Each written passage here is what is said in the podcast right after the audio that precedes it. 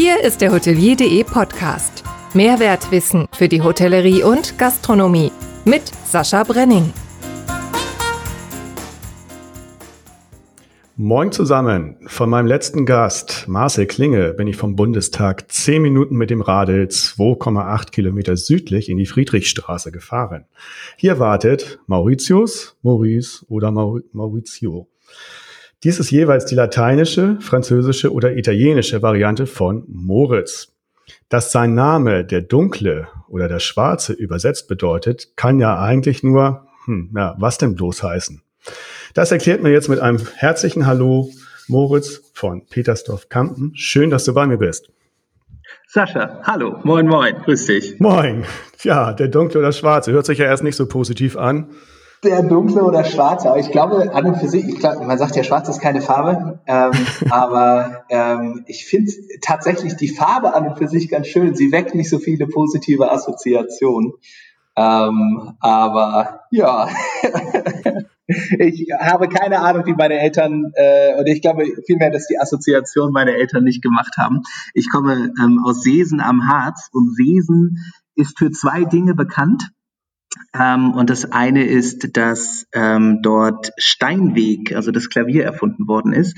Und ah. das andere ist, dass Wilhelm Busch dort in einem Nachbardorf verstorben ist. Und äh, mein Vater war großer Fan von Max und Moritz. Ja. Ich habe auch noch einen Cousin, Max, der lebt in Neuseeland. Ich glaube, daher kommt der Name. Und ähm, Vielleicht finde ich auch noch eine gute Story zu dem, zu dem Schwarzen oder dem Dunklen, aber wir haben ja ein paar Minuten Zeit, um äh, das noch zu schließen. Das versuchen wir. Hast du das gewusst? Der Schwarze, ja, das äh, habe ich tatsächlich äh, mal gehört, aber ähm, konnte mir auch keinen Reim drauf machen, außer äh, wobei, wenn wir schon bei Reimen sind, ich glaube, der beste Reim, den man sich drauf machen kann, ist der von Wilhelm Busch zu Max und Moritz. ja, stimmt. Wie ging der noch? Sag mal. Ja, da gibt es so viele. würde noch kein speziellen. nein, nein, nein, nein, nein. War ja, war ja auch schön, wie ich eben gesagt habe, ja, richtig. Und dann so überlegt, ich weiß jetzt gar keinen. nein, nein, aber ich, wenn ich mich recht entsinne, ist Max und Moritz ja komplett in Reimen geschrieben. Absolut. Und ähm, genau, Max und Moritz, diese beiden. Aber dabei belassen wir es, weil danach hört es auf. Besser ist, ja.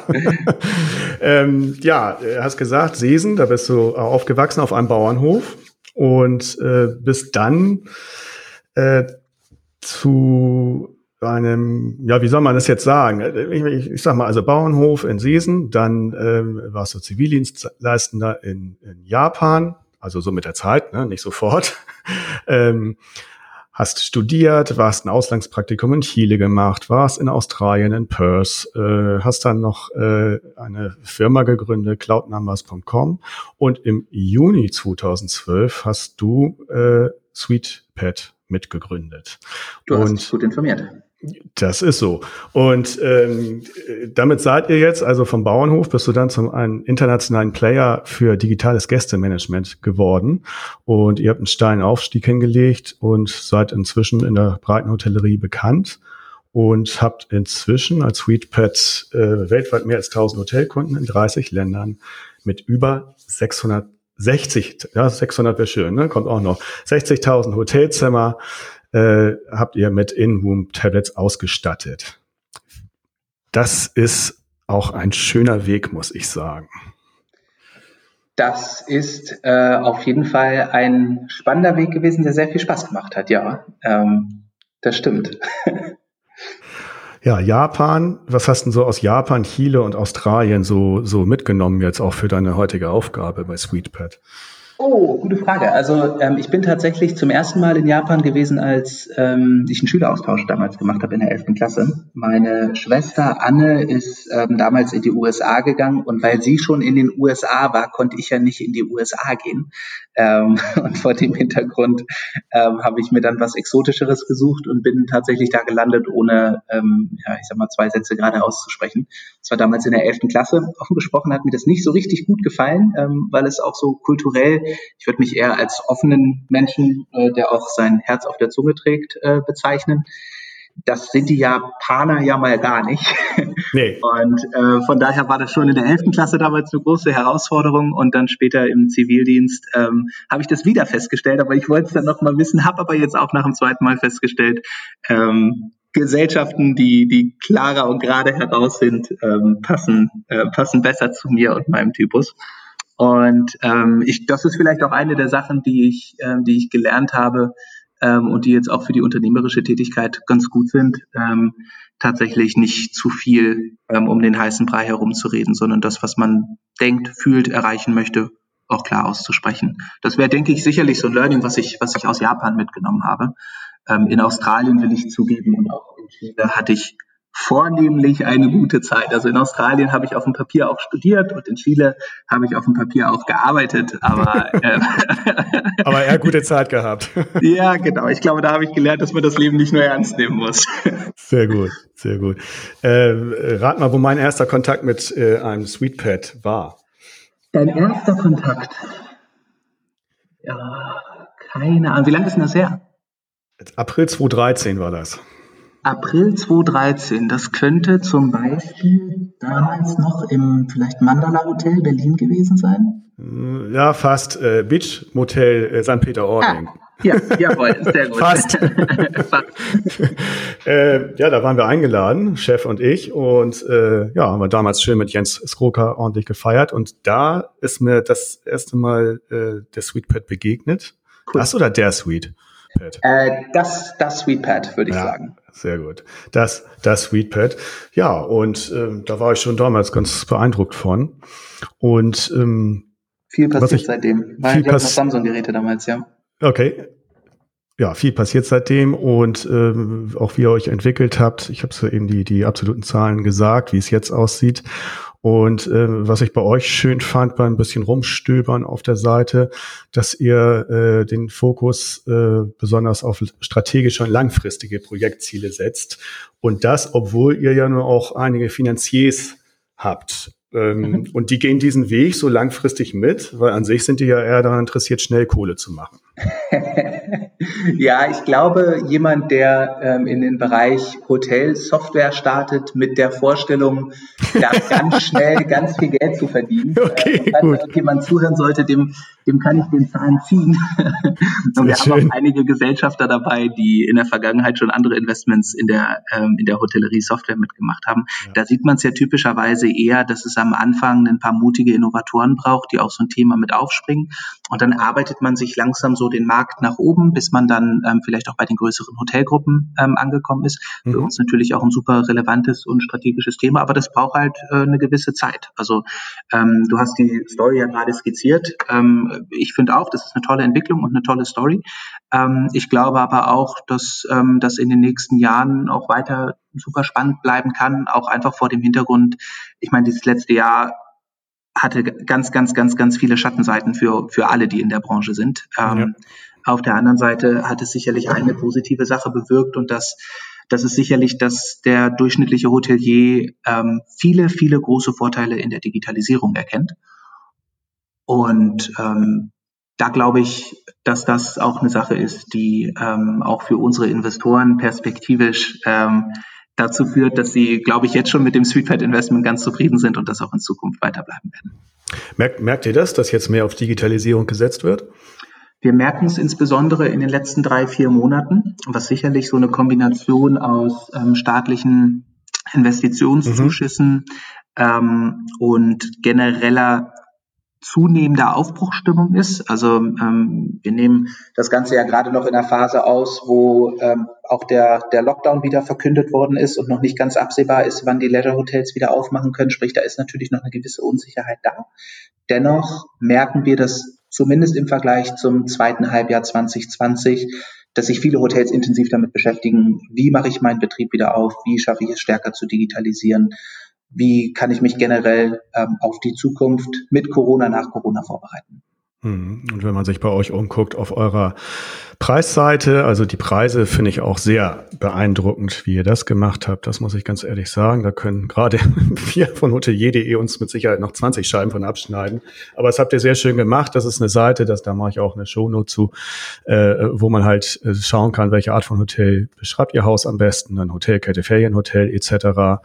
Und dann kann man sogar noch den, den Sternebereich mit eintragen und dann äh, ja, kann man sich ein kostenloses Angebot zuschicken lassen. Und das ist sehr schön gemacht. Wird das sehr viel genutzt, so diese Danke, Seite? Das gebe ich ans Marketing weiter. Ja, ja, ja, klar. du, also wir sehen, genau, wir sehen sowohl Preisanfragen, die reinkommen für, für Angebote, ähm, wie gesagt, jetzt auch etwas reger in den, in den letzten, in den letzten Monaten. Auf der anderen Seite, was wir auch sehr stark versuchen, ist über den Content zu kommen. Sprich, wir haben ja. zum Beispiel einen Leitfaden zu generellen Hoteltechnologien, wie die sich unterscheiden, weil man muss ja fairerweise sagen, es gibt ja nicht nur das Tablet da draußen. Wir haben ähm, ein unterschiedliche Case Studies, wie Hotels unsere Geräte in den Einsatz bringen, von Business-Hotels, über Spa-Hotels, über ähm, Luxushotels, ähm, unterschiedliche Varianten mit dabei. Haben einen ganz spannenden Report zum Thema Room Service gemacht, wo wir mal über die 1000 Hotels hinweg geguckt haben. Oder ich glaube, von den 1000 bieten ungefähr 600 einen Room Service an. Mhm. Welches Room Service Item funktioniert tatsächlich ähm, am besten bei welcher Art von Hotel und was für Unterschiede kann man ausmachen? Mhm. Ähm, und da versuchen wir eben dann auch die Inhalte, die wir über unsere Lösung und hotelübergreifend äh, gewinnen können, ähm, dann in entsprechenden Reports zur Verfügung zu stellen. Und die werden auch sehr, sehr rege geklickt, einfach weil es immer noch mal einen zusätzlichen Value-Add bedeutet, der sich jetzt nicht nur rein auf den Suitepad-Kunden bezieht, sondern eben für die Branche insgesamt relevant sein kann. Ja, äh, wir sind ja ähnlichen Weg gegangen, dass wir Content äh, gemacht haben bei hotelier.de und äh, dass das unseren Erfolg darstellt und wir so nachhaltige Zugriffe äh, erreichen. Ganz genau. kennen wir, kennen wir ganz gut. Habt ihr bei uns abgeguckt, ne? Absolut, absolut. Thema Content Marketing äh, wurde ja bekanntlich erfunden von hotelier.de. Ja, ich habe es auch Leuten hören, ja, stimmt. So, sehr gut. Äh, ja, dann können wir eigentlich aufhören. Hat sich das erledigt. Die, die Entwicklung von Tablets von 2012 bis heute, also seitdem mhm. ihr das macht, ähm, welche Fortschritte äh, sind für sich dich so die, die äh, wichtigsten und wo, welche Fortschritte wird es noch geben? Gut, also wenn du losläufst ähm, mit so einem Produkt, wie wir es über die letzten Jahre entwickelt haben, ähm, setzt du natürlich am Anfang erstmal auf Standard-Hardware. Also wir sind losgelaufen, klingt jetzt ein bisschen blöd, wenn man da so zurückdenkt, aber so vor acht, neun Jahren sind wir halt in den Mediamarkt rein, haben uns unterschiedliche Tablets ähm, angeschaut, gar nicht mal mhm. alle gekauft, sondern nur die gekauft, die wirklich in Frage kommen und haben dann angefangen damit, damit rumzuprobieren. Sprich, am Anfang haben wir wirklich die Geräte genutzt, die auch der Endverbraucher benutzen würde. Das ist total gut, um zu starten, weil man natürlich erstmal was ausprobieren kann. Auf der anderen Seite sind wir in kleinere und größere operative Katastrophen reingelaufen. Also mhm. ähm, die Dockingstation mit einem Mini-USB-Anschluss, die bricht ständig ab. Ähm, dann funktioniert das Ganze nicht mehr ähm, und die Geräte können nicht mehr geladen werden. Du hast in den Samsung-Geräten, die wir damals verwendet haben, oder auch in den Google Nexus-Geräten, hast du halt überall noch eine Kamera drin, was in meinen Augen auf dem Hotelzimmer gar nicht geht. Also mhm. natürlich haben wir softwareseitig sichergestellt, dass da nichts passieren kann, aber prinzipiell eine Kamera auf dem Zimmer zu haben und absolute Sicherheit bei IT-Produkten gibt's eh nicht. Ähm, das sind so Dinge, die, die kann man nicht machen. Ähm, mhm. offen ja. gesprochen haben, haben, wir sie, haben wir sie am Anfang ähm, gemacht, auch um loszulaufen und um zu gucken, werden die Geräte überhaupt von den Kunden verwendet und so die elementaren Fragen zu klären. Ähm, aber das waren so die ersten, die ersten Jahre bei uns. Und dann 2015 haben wir unsere erste eigene Hardware entwickelt. Ähm, auch da sind wir ein Stück weit durch das Tal der Tränen gelaufen, einfach weil ähm, wir da von Tag eins, wenn man Software baut, hat man einen riesen Vorteil. Da funktioniert was nicht. Du änderst den Code, du deployst den, du änderst es und das Ganze funktioniert danach. Und wenn es dann noch nicht funktioniert, dann drehst du noch eine Runde. Mhm. Wenn du Hardware beziehst, ähm, dann orderst du in der Regel Chargen von zwei, drei, 4.000 Geräten. Und wenn da aber es nicht funktioniert, dann hast du zwei, drei, 4.000 äh, Geräte auf dem Hof mhm. stehen ähm, und stellst es häufig erst fest, wenn du die Geräte dann wirklich vor Ort hast. Das heißt, da mussten wir einen Quality Assurance Prozess und Co. mit aufbauen, so dass wir, ich würde sagen, seit 2018 2018, 2019 ähm, wirklich super starke ähm, Geräte haben, 2020, 2021 ähm, noch weitere Funktionen mit dazugekommen sind, so dass die Geräte jetzt eben ähm, die ähm, Fernbedienung komplett ersetzen können. Da ist ein Infrarotsender mit drin, ähm, dass du quasi kein, keine Fernbedienung mehr auf dem Zimmer brauchst. Ähm, wir haben in die ähm, Voice Processing Qualität sehr stark ähm, investiert, so dass du über die Geräte mittlerweile auch das Telefon ersetzen kannst.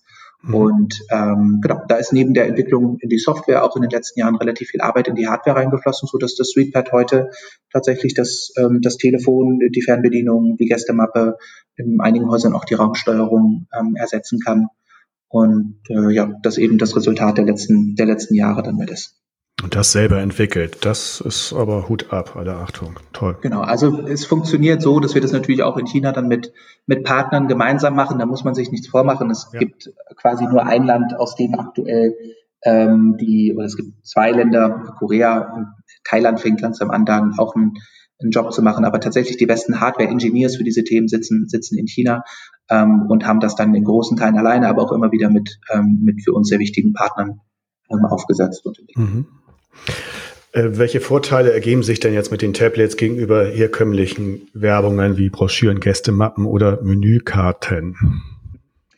Du, ähm, tatsächlich kommt es immer so ein bisschen auf das Haus drauf an, aber was alle Häuser gemeinsam haben, ist natürlich, dass die wenigsten Hotels Lust haben oder wenigsten Hoteliers Lust haben, durch 50, 60, 100, 150 Zimmer zu laufen und irgendwelche Seiten auszutauschen, wenn sich mal was ändert.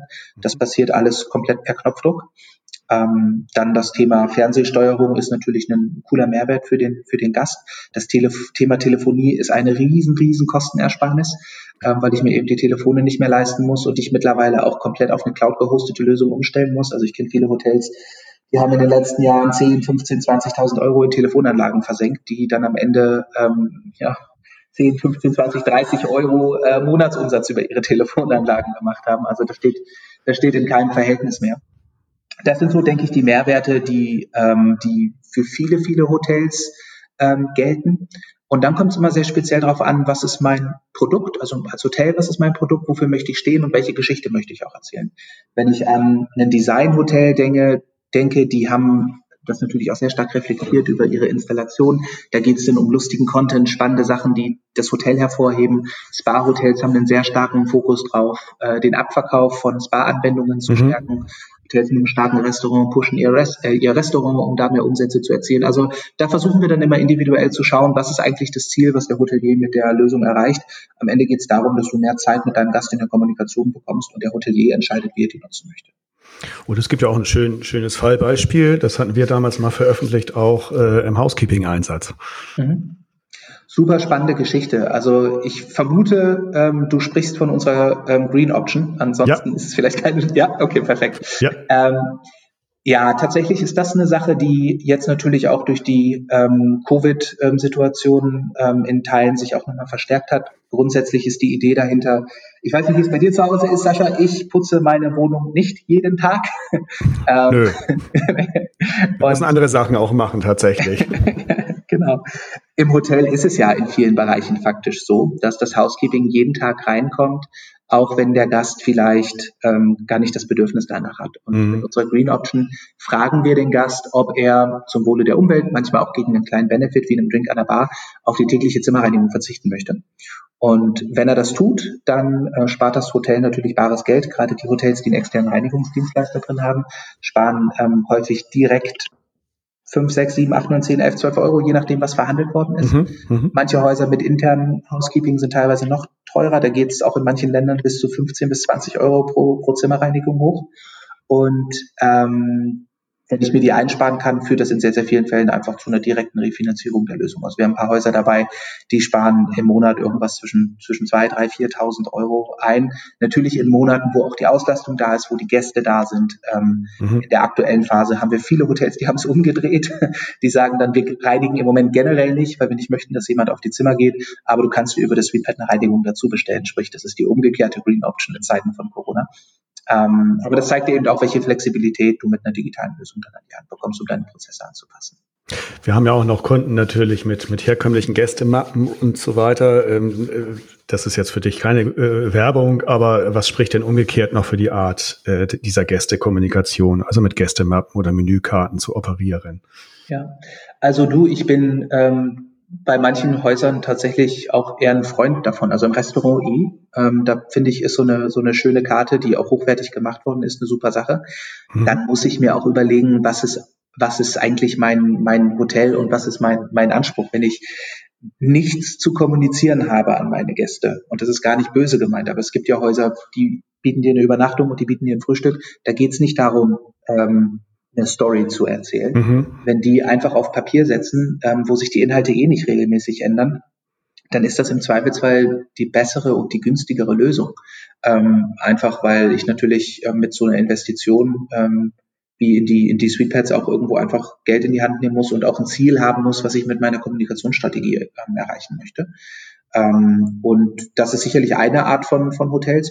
Und dann gibt es aber auch die, die das immer noch extrem klassisch haben wollen, die einfach sagen, das passt so besser in mein Haus und passt so besser zu meinem Produkt und passt so besser zu meinem Hotel, wenn ich das nach wie vor in Schweinsleder und Papier mache.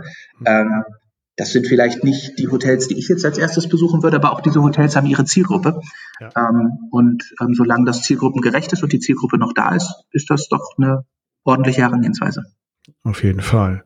Ähm, die Ökobilanz, sowas interessiert mich jetzt gerade mal wieder, äh, die mhm. Ökobilanz äh, von Tablets. Also die sind ja in ihrem Zustandekommen und Stromverbrauch äh, sind die wirklich nachhaltiger als, als Broschüren etc.? Also zum Beispiel entstehen ja 60 Prozent, circa 60 Prozent der CO2-Emissionen bei der Herstellung der Tablets in Ländern wie China. Ja. Äh, äh, die setzen auf Atom, Atomkraft und Kohlekraft ähm, und auch ähm, Wiederverwertung, Recycling ist, glaube ich, auch immer noch ein Problem. Wie seht ihr das? Ja, absolut. Also es ist ein wichtiges Thema, was ähm, jetzt auch keins ist, wo ich dir direkt sagen kann, ähm, aus den eins, zwei, drei, vier, fünf Gründen ist das, ist das für uns kein Problem. Aber wir haben uns mit der Frage ähm, durchaus intensiver auseinandergesetzt. Prinzipiell ist es erstmal genau so, wie du sagst, dass das Gerät, wenn es ins Hotelzimmer gestellt wird, erstmal natürlich einen negativen Fußabdruck hat und auch deutlich negativer ist, als wenn ich jetzt Papier nehmen würde. Also die ähm, am Tag eins ist die Ökobilanz des Tablets gegenüber des Papiers sicherlich keine gute. Mhm. Ähm, die Frage ist dann wiederum, was kaufe ich als Hotel dafür nicht? Weil in dem Moment, wenn ich sage, ich spare mir die Fernbedienung, ich spare mir vielleicht auch das Telefon und ich spare mir in Zukunft das Papier und die Schweinsleder gebundene Mappe, ähm, in dem Moment verändert sich das Verhältnis sicherlich nochmal. Mhm. Ähm, da kommen wir auch noch nicht nach unseren eigenen Berechnungen an den Punkt, dass es sich äh, komplett trägt, weil natürlich in so einem Tablet deutlich mehr Technik verbaut wird, als es in einem Telefon zum Beispiel der Fall ist. Ja. Aber ähm, dann ist die Frage, was mache ich tatsächlich mit dem Tablet? Und wir haben gerade über diese Green Option gesprochen. Da haben wir mal hochgerechnet, was ich eigentlich an Wäsche, an Wasser und an Energie einsparen kann, mhm. wenn ich das ähm, über die Laufzeit von so einem Tablet von drei bis vier Jahren regelmäßig durchführe. Und ähm, zumindest nach unseren Analysen ist es so, dass ich als Hotel, das die Green Option mit live schaltet, ähm, tatsächlich eine positive Ökobilanz aus der Thematik mit rauszieht. Einfach weil dann auf der anderen Seite ähm, langfristig so viel Wäsche und so viel Wasser gespart werden kann, dass es neben nicht nur finanziell fürs Hotel interessant ist, sondern auch für die Ökobilanz. Mhm. Ich muss aber auch sagen, ein Hotel, was das Ding einfach reinstellt und es nur die Gästemappe ersetzt und nicht die ähm, Fernbedienung und nicht das Telefon und die Green Option nicht aktiviert ist, dieses Gerät wird sicherlich ähm, auch bis zum Ende seiner Tage keine positive Ökobilanz haben. Da will ich nicht den schwarzen Peter an die Hotels weiterschieben, aber ähm, dann ist tatsächlich die Frage, wie, wie setze ich es ein und das entscheidet dann darüber, ob es, ähm, ja, wie es, ähm, ob, ja, wie die Ökobilanz des Geräts am Ende des Tages ist. Hm. Interessant. Und offen, sehr schön. Noch ein, eine Frage zu Tablets. Mhm. Das ist auch, glaube ich, komplett unterschätzt. Ich äh, mache das auch zu wenig. Wie pflegt man denn Tablets eigentlich richtig? Und was sind die größten Fehler, die man da machen kann? Mhm. Ich glaube, aktuell ist das Wichtigste, dass sie vernünftig desinfiziert werden. Ähm, da gibt es auch spezielle Desinfektionsprodukte für, die wir auch unseren Kunden oder wo wir unsere Kunden darüber informieren zum Start. Es gibt ja unterschiedliche Alkohole zum Desinfizieren. Ich würde dir jetzt gerne sagen, welches das richtige Produkt ist, in welcher Zusammensetzung. Aber es gibt, es gibt spezielle Desinfektionsmittel, die eben auch für die ähm, Oberflächen ähm, gut funktionieren und auch für die Touchscreen-Oberflächen gut funktionieren. Ähm, und das ist natürlich jetzt gerade auch eine ganz coole Geschichte, weil ich eben nicht das Telefon, äh, die Fernbedienung und die Gästemappe, die ich eh nicht richtig desinfizieren kann, ähm, desinfizieren muss, sondern ähm, ich eben mit dem Mittel einmal über das Tablet drüber gehen kann und dann die Arbeit erledigt ist. Aber man braucht schon Spezialmittel, ne? Man kann ja nicht einfach irgendwie einen Spirit Spiritus nehmen oder so. Das ist, glaube ich, nicht so sinnvoll, ne? Das ist nicht so sinnvoll auf die Dauer. Das geht ein paar Mal gut. Ähm, und äh, das haben wir tatsächlich intern nochmal äh, getestet, wie, äh, wie lange das gut geht. Aber wenn du es täglich äh, anfangen würdest, mit Spiritus zu reinigen, dann kannst du dem Gerät noch ein paar Monate geben und dann ähm, ist es irgendwann vorbei.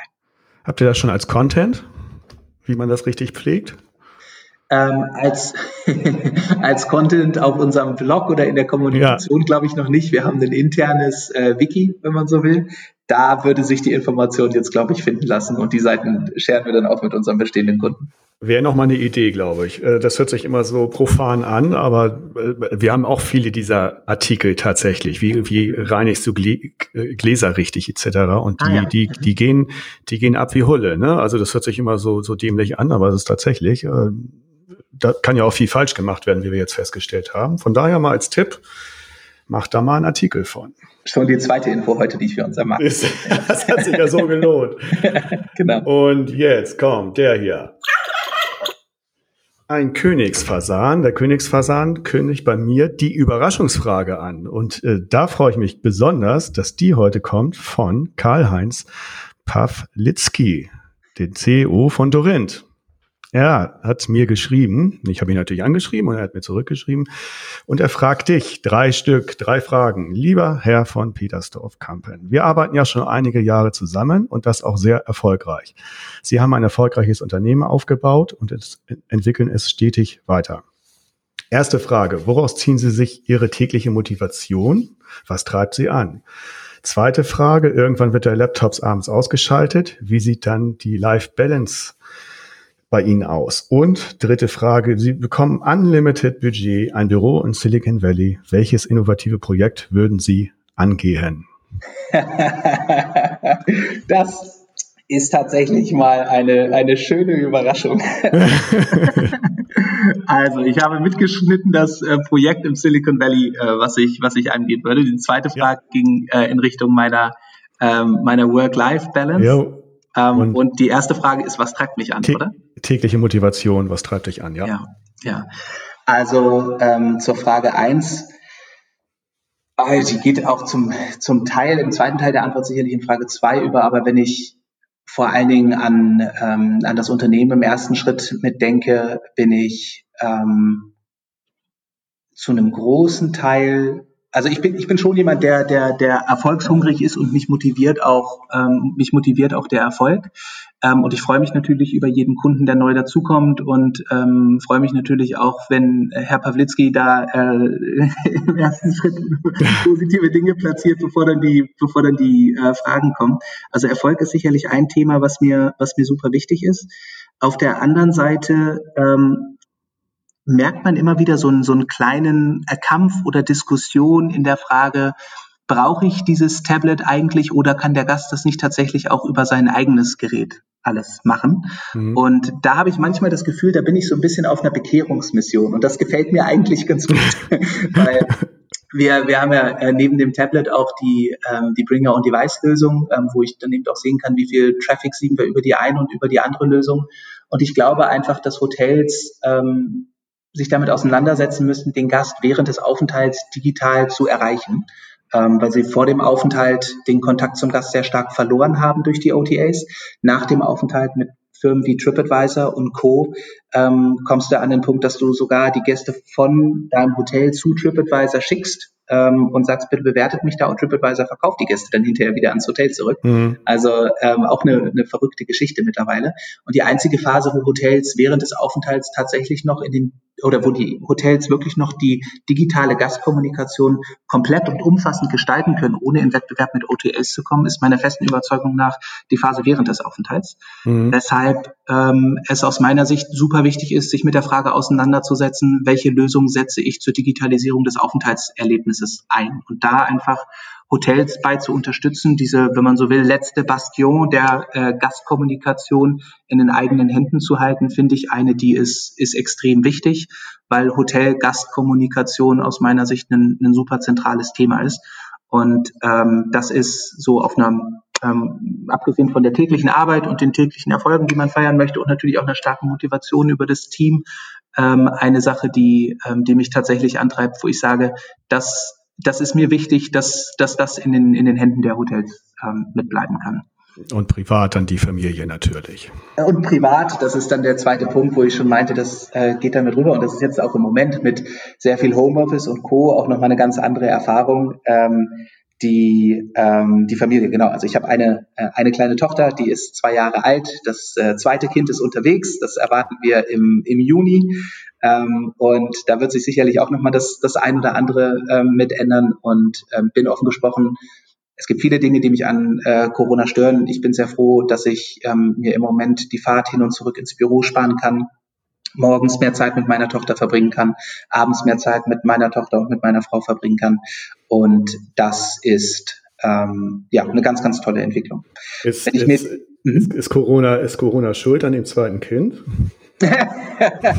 also wenn wir, wenn wir jetzt mal sieben Monate zurückrechnen, dann äh, gab es einfach nichts anderes zu tun. war ja alles andere war ja zu. okay, schnell zur, nächsten, schnell zur nächsten Frage, Work-Life-Balance. ja, tatsächlich hat die sich natürlich dadurch jetzt auch ein bisschen, ähm, ein bisschen gewandelt, weil es doch sehr stark und ich glaube, viele der Zuhörer teilen das, das geht im Moment stärker ineinander über, was, was Vor- und Nachteile hat. Wenn du diese Frage nach der Work-Life-Balance äh, meiner Frau stellen würdest, würde sie wahrscheinlich sagen, Moritz hat keine Work-Life-Balance. äh, wenn ich das mit den ersten Jahren von SweetPad vergleiche, gerade so die ersten drei oder vier, wir haben jeden Tag gearbeitet. Wir haben jeden Tag ähm, 12, 13 Stunden gearbeitet. Gut, zugegeben, am Wochenende waren es dann vielleicht nur acht, neun oder zehn. Aber mein Mitgründer und ich haben wirklich in den ersten Jahren extrem Gas gegeben und da gab es keine Work-Life-Balance, was ja. sicherlich auch dazu führt, dass mein Anspruch da nicht so besonders hoch war oder mhm. hoch äh, ist. Und das ist jetzt natürlich durch die Familie hat sich das in den letzten Jahren ähm, geändert und ist auch äh, super, super wichtig. Äh, und da kommen dann vielleicht auch die Erfahrungen aus, äh, aus Chile und aus Perth wieder mhm. äh, mit hinein, äh, dass äh, auch SweetPad und In-Room-Tablets nicht das Wichtigste auf der Welt sind. Ja, cool. So, Silicon Valley, da sind wir jetzt. Unbegrenztes Budget. Boah, unbegrenztes Budget. Ich glaube, jeder, der sich jetzt hinsetzt und sagen würde, ich würde dann immer noch, ähm, ich liebe unser Produkt und ich mache das super, super gerne und ich, ich bin auch super, super gerne in dieser Branche. Wenn ich ein unbegrenztes Budget hätte im Silicon Valley, würde ich wahrscheinlich versuchen, ähm, größere Probleme anzugehen, die unsere Menschheit gerade beschäftigen. Nicht, dass ich dafür der beste Mensch wäre und ich glaube, jemand mit der Dedication wie ein Elon Musk macht das sicherlich noch, noch sehr viel besser, als ich das, als ich das je könnte. Aber dann würde ich mir wahrscheinlich eine noch etwas, äh, etwas größere Challenge suchen oder äh, den Leuten, die das noch besser hinkriegen würden als ich, äh, das, das Kapital dafür zur Verfügung stellen. Ähm, aber ähm, ich denke, so Themen wie die, ich glaube, Covid ist natürlich aktuell das Thema der Stunde. Ich glaube dennoch, dass das Thema Sustainability, das, das ist das Projekt dieses Jahrhunderts für mhm. uns Menschen insgesamt. Und dafür müssen wir vor allen Dingen auch technische Lösungen finden, meiner festen Überzeugung nach. Das soll nicht heißen, dass ich sage, wir müssen nicht anfangen, auf bestimmte Dinge zu verzichten. Das ist, glaube ich, genauso wichtig. Aber ich bin jemand, der sehr stark ähm, an den Fortschritt glaubt und ähm, der auch glaubt, dass sich mit Technologien Dinge, Dinge lösen lassen. Und ähm, das wäre dann möglicherweise ein Thema, mit dem ich mich beschäftigen würde. Aber meine, mein Budget ist nicht begrenzt. Ich bin froh, in Berlin zu leben und, und nicht im Silicon Valley und habe vor, die nächsten Jahre bei SweetPad Vollgas zu geben. Schön. Ja, da, da wird er sich bestimmt freuen, der Herr Pawlitzki. Bin ich gespannt, was er dazu sagt, wenn er, wenn er sich das anhört. Ähm, und Silicon Valley hatte ich jetzt gerade was gelesen, das ist ja äh, völlig im Abdümpeln. Ne? Äh, viel zu hohe Preise äh, zum Mieten, da kann gar keiner mehr wohnen und so weiter. Ne? Ich glaube, das ist so ein bisschen so, als wenn der FC Bayern mal unentschieden spielt ähm, und man dann sagt, ähm, also die Bayern kriegen ja gar nichts mehr auf die Reihe. Ähm, ja. Hast, du, natürlich recht. Ähm, die Mieten sind extrem hoch, weil es in der Region einen massiven Erfolg über die letzten Jahre gab. Ja. Ähm, die ähm, viele Unternehmen gehen da weg, auch aufgrund der Gehälter, die dort bezahlt werden müssen für ähm, insbesondere Entwickler. Mhm. Ähm, die Covid-Situation führt sicherlich auch dazu, dass auch da viel mehr von anderen Orten gearbeitet werden kann. Und der Standort hat vor dem Hintergrund sicherlich das ein oder andere Problem. Aber du hast ein Google dort sitzen, du hast ein Apple dort sitzen, du hast ein Facebook dort sitzen, Amazon sitzt noch in Seattle, ähm, haben natürlich auch große ähm, Büros dort, genauso wie Microsoft das Zentrum ähm, der zumindest der westlichen Technologie sitzt im Silicon Valley. Die Technologie wird über die nächsten Jahre massiv weiter ausgebaut werden und noch viel wichtiger sein in unser aller Alltag, als wir es uns aktuell vorstellen können. Ich mache mir um den Standort äh, rund um San Francisco und Silicon Valley aktuell nicht so große Gedanken. Wenn ich mich mit einem Standort eher äh, beschäftige, dann frage ich mich so in mancher deutschen Kommune, ähm, wie sich da die Dinge äh, perspektivisch entwickeln sollen. Ähm, ich glaube, äh, das Silicon Valley muss sich da im Moment nicht so viele Sorgen machen. Aber ich freue mich natürlich auch, dass wir in Europa zumindest in dem einen oder anderen Bereich jetzt anfangen aufzuschließen, mehr Geld in die Märkte hier mitfließt, mehr Talent in den Bereichen und in den Märkten mit aufgebaut wird. Man kann wirklich ganz, ganz tolle Leute auch in Städten wie Berlin finden mit einem mit einer hervorragenden Erfahrung in, ähm, in unterschiedlichen Digitalisierungsthemen. Und das, das brauchen wir, damit wir auch in Europa Player aufbauen können, die zumindest in einzelnen Bereichen und einzelnen Segmenten äh, mit amerikanischen Wettbewerbern mithalten können. Okay. Ähm, Silicon Valley, Entwicklung. Die nächste Frage, wie sieht das Hotelzimmer für dich der Zukunft aus, beziehungsweise wie sieht die nächste digitale Revolution aus? Vielleicht kannst du es zusammenfassen oder halt beide Fragen beantworten. Ja, also ich glaube, da hat sich sehr stark was verändert über die letzten Jahre. Wenn du dir die Frage vor 20, 30, 40 Jahren gestellt hättest, dann wäre es wahrscheinlich noch so, dass die Hotels die Innovationstreiber sind für das Erlebnis, was du im Hotelzimmer haben wirst. Was meine ich damit? Du bist damals in ein schickes Vier- oder Fünf-Sterne-Hotel gekommen, du hattest einen Smart TV da, wo du dir ähm, Video on Demand anschauen konntest. Wir wissen jetzt beide, mhm. mit welchen Filmen die Hotels da vor allen Dingen ihr Geld verdient haben. Kann ich mir nicht vorstellen. nicht vorstellen. Ich kann dir das gerne erklären.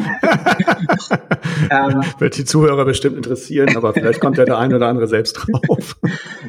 Die, genau, aber das, und das klingt jetzt in dem Zusammenhang äh, ein bisschen blöd, aber das war ja ein Mehrwert für den Gast. Und das war ja auch unbekannt, dass ich das selber mir aussuchen konnte, welchen Film möchte ich gerne gucken. Ich klicke auf den Button und dann läuft der Film los. Ja. Das war ja, äh, das war ja cool, das war ja spannend, das war neu und das war was, mhm. was der Gast zu Hause nicht hatte. Und mhm. die Welt dreht sich gerade komplett. Sprich, früher hing das Zuhause dem Hotelzimmer hinterher, heute hängt das Hotelzimmer dem Zuhause hinterher. Und da gibt es viele Beispiele für. Ich habe in vielen Hotels immer noch ein schlechtes WLAN. Ich habe in den mhm. vielen Hotels immer noch die Situation, dass ich mein Content nicht auf dem Fernseher streamen kann. Ich habe so eine Innovation, wie es jetzt Alexa zum Beispiel betrifft, auch erst zu Hause gehabt, bevor es dann ähm, in Teilen in die Hotellerie eingezogen ist. Sprich, mhm. mittlerweile ist es so, dass Consumer Electronics vorwegläuft und die Hotellerie ähm, adaptiert diese Dinge und diese Trends dann in der Form, wie es für das jeweilige Hotel sinnvoll ist. Mhm. Ähm, sprich, um deine Frage zu beantworten, Hotelzimmer der Zukunft, macht es, glaube ich, sehr viel Sinn, auf aktuelle Consumer Trends zu schauen. Und ohne jetzt an verrückte neue Technologien zu denken, äh, muss man im ersten Schritt erstmal sagen, das heißt, ich brauche als Grundlage, auch bevor ich mich mit einem SweetPad oder was auch immer beschäftige, brauche ich ein vernünftiges WLAN. Im nächsten mhm. Schritt ähm, kann ich natürlich drüber nachdenken, ob ich mir sowas wie einen, wie einen Tablet äh, mit auf die, ähm, mit aufs Zimmer stelle. Ähm, dann habe ich ähm, so Themen wie Content zu streamen auf dem Fernseher. Machen viele Gäste zu Hause? Möchte ich meinen Gästen das Gefühl geben, dass ich das auch ähm, im Hotelzimmer möglich machen möchte? Ähm, sprich, die Trends, die es zu Hause schon gibt, zu adaptieren fürs Hotel, das wird, denke ich, ähm, die Roadmap der nächsten ähm, ein, zwei Jahre dann noch mit bestimmen. Ähm, und da glaube ich, dass man sich viel von, den, äh, von dem Consumer-Markt insgesamt mit, mit abschauen kann. Was ich auf der anderen Seite glaube, ähm, was was auch passieren wird, was eine größere Bedeutung äh, bekommen wird, ist der ganze Bereich rund um die Sensorik. Ähm, sprich, ist da gerade ein Gast auf dem Zimmer, kann ich mein Housekeeping da gerade reinschicken? Ähm, ist der Gast gerade auf dem Zimmer, kann ich ihm gerade eine Push-Mitteilung auf das Tablet schicken? Ist das Fenster gerade geöffnet? Sollte da vielleicht, wenn der Gast ausgecheckt ist, jemand hochgehen und es zumachen? Ähm, da werden, glaube ich, viele, viele Hotelbetriebe über die nächsten Jahre hinweg sehr viel smarter werden und vor allen Dingen auch automatisiert smarter, ähm, dass man dann äh, bestimmte Insights, die man hat, gleich mit technischen Systemen koppeln kann, so dass dann eben nicht jemand auf den Knopf drücken muss, um dann die Push-Mitteilung loszuschicken, sondern die Push-Mitteilung wird losgeschickt, wenn der Gast gerade auf dem Zimmer ist oder wenn der Gast gerade das Tablet in die Hand nimmt, um den Fernseher anzumachen, dass dann zehn Minuten später, wenn es gerade 19, 20 Uhr ist, eine Nachricht kommt, ob er nicht vielleicht im Roomservice noch ähm, eine Packung Chips und Bier dazu bestellen möchte. Ähm, sprich, ähm, das sind die Dinge, wo dann die ähm, Sensorik sicherlich sehr stark unterstützen wird, ähm, sowohl die operative smarter zu machen, als auch das Gasterlebnis besser zu machen. Also die nächste digitale Revolution ist funktionierendes äh, WLAN in ganz Deutschland. ja, das äh, ist zumindest die, die Basis für, für all die Dinge, die man da macht. Aber um dem Gedanken von gerade abzuschließen, und das ist, glaube ich, auch das, was die digitale Revolution mit Blick auf die Hotellerie dann ausmachen wird, ist das Zusammenbringen ähm, von, von, ähm, von Automatisierungen, ähm, Automatisierung und Sensorik mit den wenigen verbliebenen Fachkräften, die in der Branche mhm. noch da sind. Weil machen wir uns nichts vor, in den letzten Jahren sind schon viele Leute aus der Branche rausgegangen. Dieser Trend hat sich in den letzten zwölf Monaten massiv verstärkt. Jeder, der vor zwei Jahren Probleme hatte, gute Leute zu finden, der wird nächstes Jahr massive Probleme haben, gute Leute zu finden. Ähm, und das wird sich nicht lösen lassen durch, ähm, ich bezahle noch mehr, nicht nur lösen lassen durch ich bezahle noch mehr Geld oder ähm, hole noch mehr Leute ähm, aus, ähm, aus anderen Ländern rein, sondern das wird sich in ganz vielen Bereichen auch durch die Digitalisierung lösen lassen, dass bestimmte Prozesse automatisiert werden. Und ich glaube, das Hotelzimmer der Zukunft ist sicherlich ein ganz wichtiges Thema und auch eine spannende Frage. Da kann man sich, glaube ich, viele Sachen vom Consumer-Bereich abgucken. Wirklich spannend ist die Frage, wie bringe ich die Technologie mit dem Menschen zusammen, ähm, ohne dabei den persönlichen Kontakt zum Gast zu verlieren weil das ist immer was, was die Hotellerie stark gemacht hat und wo ich glaube, dass ähm, aber ganz, ganz große Schritte, vor allen Dingen in den Köpfen von vielen Hoteliers notwendig sind, um diesen Schritt zu machen, was aber eine Notwendigkeit wird, einfach weil die Fachkräfte nicht mehr da sein werden. Ja, sich um den Gast kümmern und was man sonst noch so zu tun hat, ist hier für die ganz wichtig. Bertha, meine Bürokratie-Kuh. ähm, ich hatte äh, dich im Vorwege gefragt, dein äh, Bürokratievorgang, der dich am meisten nervt äh, und der dann damit auch der Hotellerie Gastronomie auf die Füße fällt, weil man sich mehr um Formulare kümmern muss als um den Gast selbst. Was äh, ist dir dazu eingefallen? Ich habe ein Thema, was äh, mir meine ähm, Kollegen aus dem HR-Bereich regelmäßig predigen, wo sie immer wieder dran verzweifeln und was ihnen die Haare äh, zu Berge steigen lässt. Und was vielleicht auch der ein oder andere Hotelier kennt, es wird nicht jeder immer ausgewählt und jeder, der dieses Thema nicht kennt, der darf sich gerade extrem freuen, dass er es nicht kennt. Okay.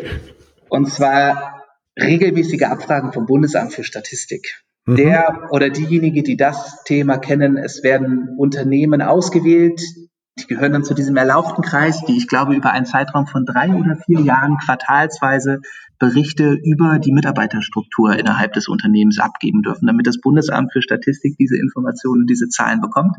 Meiner festen Überzeugung nach kann man das gerade für Unternehmen wie Sweetpad äh, auch ganz wunderbar über Plattformen wie LinkedIn und Co. machen, um diese, Informationen mit, äh, mitzubekommen. Und ich glaube auch, dass der Gehaltsvergleich, den ich irgendwie bei bei LinkedIn zu bestimmten Positionen einsehen kann oder auch bei Kununu oder Glassdoor ähm, ähnlich, ähnlich gute Einblicke mit, äh, mitliefern kann. Aber äh, das bringt uns quartalsweise immer ein, zwei Tage zusätzliche Arbeit ähm, und äh, unsere HR-Abteilung hat mehr als genug zu tun. Ja. Und von daher ähm, wünsche ich es niemanden, äh, auf dieses Monstrum der deutschen Bürokratie zu stoßen. Wie geht denn das vor sich jetzt? Muss, muss das äh, auch handschriftlich gemacht werden? Nein, das geht schon. Ich traue denen ja alles zu. Ich Was glaub, muss da gemacht werden und, und, und äh, wie kannst du es zurückschicken? Ah, du kannst es, glaube ich, auch nach wie vor per Fax zurückschicken, wenn du das möchtest. Aber okay, ich meine, nein, nein, also der, da, da ist das Bundesamt für Statistik sehr, sehr offen, was die Kommunikationswege betrifft. Ich glaube, äh, zuletzt haben wir es, wenn ich da richtig informiert bin, das Ganze äh, per E-Mail gemeldet. Wenn du möchtest, kannst du es natürlich auch äh, handschriftlich melden oder anwerfen. Ähm, aber du gibst Informationen an zu, ähm, wie viele Mitarbeiter hast du in dem Unternehmen, ähm, wie viele Mitarbeiter in äh, Führungspositionen nach Geschlechtern, Gehaltsaufteilung ähm, nach, ähm, nach Führungspositionen, Geschlechtern und Bereichen etc. pp. Ähm, was sicherlich auch alles wichtige und relevante Informationen sind und wo es sicherlich auch nicht wehtut, dass das Bundesamt für Statistik diese Informationen hat, um sie dann zur Entscheidungsfindung der Politik vorzulegen. Jetzt können wir uns alle darüber äh, unterhalten, wie faktenbasiert börsenbasierte Entscheidungen innerhalb der Politik immer sind. Das ist, glaube ich, im Moment ein heikles Thema. Aber ja. ähm, da geht auf jeden Fall sehr viel Zeit bei drauf, bis du die Informationen entsprechend so aufbereitet hast. Und die gucken sich das tatsächlich sehr intensiv an. Also wir haben da mal versucht, die Informationen einfach schnell, schnell zurückzuschicken. Dann haben wir eine ganze Reihe an Fragen bekommen, wo dieses oder jenes vielleicht noch nicht zusammenpasst. Okay, und was passiert, wenn man das nicht macht? Dann gibt es auf dem Dassel. Da gibt es ein Buchgeld. Da gibt es ein Buchgeld ja. und das kann richtig teuer werden. Das haben wir auch schon probiert, bis dann die erste Ankündigung eines, äh, eines, ähm, eines Bußgeldes da war. Und dann haben wir gesagt, okay, dann machen wir das vielleicht doch. Ich glaube, wir haben jetzt noch ein Jahr damit zu tun, bis äh, wir wieder entlassen werden. Ich hoffe, dass Sie sich dann nicht äh, für unsere Kooperationsbereitschaft in der Form bedanken, dass Sie sagen, die nächsten vier Jahre sind wir auch noch mal dran. Also drückt mir bitte die Daumen. Das mache ich auf jeden Fall. Aber gleich vier Jahre ist ja heftig. Reicht da nicht ja. ein Jahr? Also das ist doch, ich meine, wenn überhaupt, das ist doch, naja, gut. Wir wollen ja über die Historie das Ganze verfolgen, wie sich das Ganze innerhalb des Ja, ja, na, na, gut, okay. Nee, das ist aber äh, ein, in aller Anführung, schöner äh, Lieblingsbürokratievorgang. Da danke ich dir sehr für. Sehr gerne. Sehr gerne. gerne. sehr gerne, ja, siehst du. Worüber hast du dich in der letzten Zeit, wir sind schon gleich am Schluss, kannst mal sehen, die Zeit rennt wieder. Wofür, worüber hast du dich in der letzten Zeit gefreut? Weil ich möchte auch mal was Positives noch haben. Ja, ähm, Oh, unterschiedliche Sachen. Also zum einen natürlich, dass, ähm, dass wir merken, dass der Markt wieder, wieder anzieht und ähm, die Stimmung sich im Vergleich zum Ende des letzten Jahres trotz der großen Unsicherheit, die im Moment nach wie vor mhm. besteht, zumindest gefühlt ein bisschen aufgehellt hat. Ähm, das mag nicht jedem Einzelnen so gehen, der jetzt gerade zuhört, aber so aus den Gesprächen, die ich in den letzten Wochen hatte, ist der Grundtenor positiver geworden. Das mag auch am besseren Wetter liegen, aber ja. das ist ein Thema, was mich, äh, was mich gefreut hat ein anderer Punkt, der mich gefreut hat, ist, dass wir, ähm, ich meine, machen wir uns nichts vor, 2020 war auch für uns ein verrücktes Jahr und kein einfaches Jahr. Ähm, und äh, da ging es auch drunter und drüber. Ähm, was mich sehr gefreut hat, ist die, ähm, die Wandlungsfähigkeit bei uns innerhalb des Teams, das Commitment des Teams ähm, zur Firma an unterschiedlichen Stellen nochmal extra Gas zu geben, um bestimmte Dinge oder Projekte mit auf die Beine zu stellen. Das hat uns alle sehr geprüft. Das hat auch ähm, unsere Kunden natürlich intensiv geprüft, keine, keine Frage. Und ich habe aber auch von vielen Hotels gehört, dass die in der Belegschaft ähm, ähnliche Situationen und positive Erlebnisse der Solidarität gehabt haben. Und ähm, das ist, glaube ich, eine Sache, für die wir oder für die ich mit Blick auf SweetPad extrem dankbar sein kann, dass wir da so ein tolles äh, Team haben, die so stark mitgezogen haben im letzten Jahr. Das scheint sich jetzt gerade auszuzahlen, was sich, was mich dann natürlich umso mehr freut. Ähm, und äh, ja, ich hoffe, dass wir da dann in den nächsten Jahren auch Gelegenheit haben, ähm, uns entsprechend beim, beim Team dafür zu bedanken. Ja, super. Ja, und das wäre jetzt die letzte Frage gewesen. Das macht ja auch gleichzeitig Mut. Die haben wir damit auch erledigt. Das war jetzt 46 Minuten. Äh, ich muss das nochmal rekapitulieren. Es war äh, ganze Menge Info, hochinteressant. Ich danke dir vielmals. Das war, glaube ich, weiß ich, für die Hörer vom Hotelier.de Podcast ein klasse Podcast. Ähm, ich wünsche euch, dass es weiter vorangeht, dass der, der Eindruck, den du jetzt hast, das Gefühl, dass du hast, dass sich das verstetigt und ähm, dein Nachwuchs, den kommenden und auch dem, den bestehenden. Alles an Gesundheit, deiner Frau natürlich auch. Und freue mich, wenn wir uns dann bald mal wieder direkt sehen können. Darauf freue ich mich auch. Vielen, vielen herzlichen Dank, Sascha. Und äh, ja, bis bald. Bis bald. Tschüss. Tschüss. Der Hotelier.de Podcast. Mehrwertwissen für die Hotellerie und Gastronomie. Keine weitere Ausgabe verpassen. Und jetzt auf www.hotelier.de/podcast abonnieren.